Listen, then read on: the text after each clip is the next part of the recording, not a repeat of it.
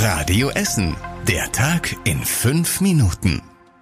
Am 12. Dezember mit Kai Fedrau. Guten Abend. Seit knapp einer Woche ist eine Krankschreibung per Telefon möglich. Für die Ärztinnen und Ärzte bei uns in Essen ist das an sich keine echte Entlastung, aber für den Praxisalltag.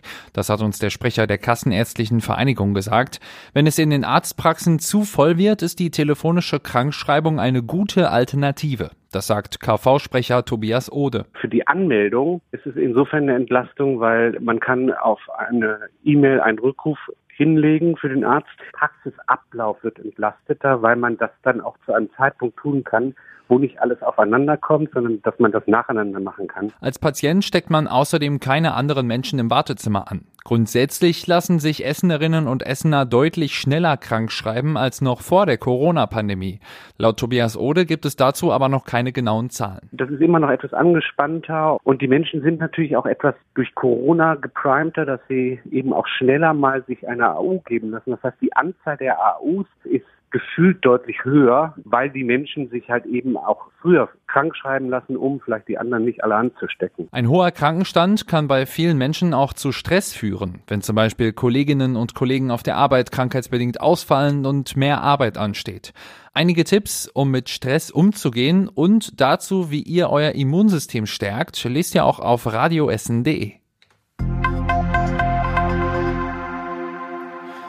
Mit einem Geständnis hat der Prozess gegen den ehemaligen Mitarbeiter einer Kita in Kupferdreh begonnen. Der Mann hat gestanden, dass er Kinder aufgefordert hat, sich zu entblößen. Er hat ihnen dafür Gummibärchen versprochen. Einige Kinder haben das auch gemacht. Dem Mann werden zwei weitere Fälle von sexuellem Missbrauch vorgeworfen, die er aber abstreitet. Die Richter wollen in der nächsten Woche das Urteil fällen. Der Kita-Zweckverband, bei dem der Angeklagte angestellt war, hatte die Fälle öffentlich gemacht und den Mann entlassen. Wird er verurteilt, kann er auch nicht mehr mit Kindern arbeiten. In Steele gehen die Ermittlungen nach der Explosion in einem Wohnhaus weiter. Ein Gutachter hat sich heute mit den Brandermittlern zum ersten Mal das Gebäudeinnere angesehen.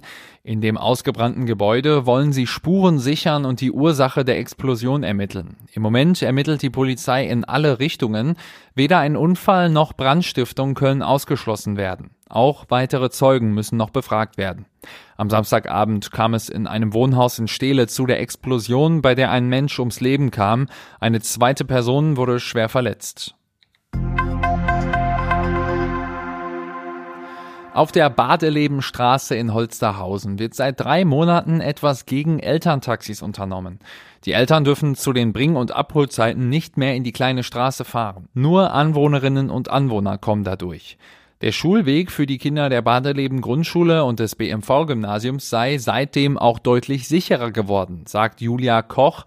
Sie kümmert sich zusammen mit 40 anderen Eltern um die Absperrungen. Damit aber das tatsächlich auch funktioniert, dass hier keine Autos durchfahren, wünschen wir uns sehr eine Form von Schranke oder Pöller oder sowas, weil wir auch die Erfahrung gemacht haben, wenn wir hier die Pylone wegstellen und uns an die Seite stellen, dann fahren sofort Leute durch. Ob es eine automatische Schranke geben wird, steht bisher noch noch nicht fest. Im Moment müssen Eltern und Mitarbeitende der Stadt immer an den Absperrungen stehen. An der Stehler Straße in Huttrop ist gestern Abend ein Supermarkt überfallen worden. Zwei bewaffnete Männer sind kurz vor Ladenschluss mit einer Stichwaffe und einer Pistole in den Laden gegangen. An der Kasse haben sie die Mitarbeiterin aufgefordert, das Geld rauszugeben. Die Frau weigerte sich aber. Ein Tatverdächtiger nahm deshalb einen Kunden in den Schwitzkasten und bedrohte ihn mit der Stichwaffe. Sein Komplize hat mit der Pistole in die Luft geschossen. Die Mitarbeiterin hat den Männern dann das Geld aus der Kasse gegeben. Die zwei Männer flüchteten. Die Polizei sucht jetzt Zeugen. Eine Beschreibung der Tatverdächtigen liest hier auf radioessen.de. In ein paar Jahren könnten Weltstars aus dem Frauenfußball bei uns in Essen auflaufen. Das Stadion am Hallo in Stoppenberg soll ein Trainingsplatz für einige Nationalmannschaften bei der WM 2027 werden. Die Stadt entscheidet darüber im Verkehrsausschuss. Deutschland hat sich mit Belgien und den Niederlanden beworben, die WM auszutragen. Eine Entscheidung, wer den Zuschlag erhält, soll aber erst im Mai kommenden Jahres fallen. In Deutschland würden die Spiele dann zum Beispiel in Dortmund, Düsseldorf, Gelsenkirchen und Köln stattfinden. Und zum Schluss der Blick aufs Wetter. Die kommende Nacht bleibt verregnet, teilweise sind da auch Gewitter möglich. Morgen starten wir dann wieder mit vielen Wolken am Himmel und da sind auch wieder einige Schauer möglich. Höchstwerte liegen bei 10 Grad. Und das war alles Wichtige aus Essen für heute. Die nächsten aktuellen Nachrichten gibt's morgen früh wie immer hier in der Radio Essen Frühschicht. Ich wünsche euch einen schönen Abend.